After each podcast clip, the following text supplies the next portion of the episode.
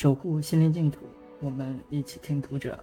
这里是读者电台，我是主播乐活漫记，每晚九点欢迎收听。此刻我在美丽的北京向您问好。今天我们为大家分享胡月辉的一篇文章，《时间早埋好伏笔》。我跟奶奶的最后一张合影，拍摄于二零二一年二月十日。但我偶然发现，这并不是我给奶奶拍的最后一张照片。我给奶奶拍的最后一张照片是在这之后的半个多月，二月二十七日那天。第二天我要去昆明，然后回上海。我决定带爸妈去昆明住一夜，看看海鸥，到处逛逛。我们将奶奶托付给邻居照顾一天。我们自然没跟奶奶讲这些事儿，觉得即使跟她讲了，她也不会明白。那天我拿了水果去看奶奶，告诉她我要走了。后面的对话我记得不是很清楚了。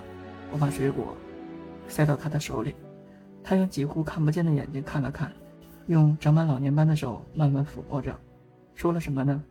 如果没有这张照片，我一定记不得了。这张照片将这一刻记录了下来。奶奶手上是两个表皮有一些乌暗的痣梨。奶奶用双手抚摸着手中浑圆的亮晶晶的东西，定然嘴笑眯眯地说：“是智梨。”小时候，奶奶给我做过智梨，将梨洗净，满满当当塞进一个装满水的大肚子副陶罐里，不消几日就可以吃了。奶奶做的智梨有点酸，有点涩，更有点甜，在太阳下看，肉质半透明，是我们漫长夏日里的美好期待。回到这最后一张照片。奶奶微微笑着，右手攥着的梨啃了一半，左手握着的梨仍完好无缺。她一边用仅剩的两三颗牙齿对付右手中的梨，一边伸出左手将那完好的梨递给我。我没接。我当时应该说了一些退让的话，比如家里还有呢，这是给你吃的。奶奶一定会跟我确认家里还有啊。一年多后，当这张照片忽然出现在手机屏幕上。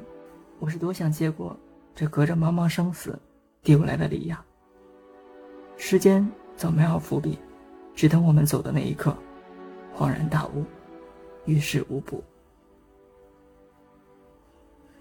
读者电台今天的节目就为大家分享到这里，更多收听敬请关注。晚安，好梦。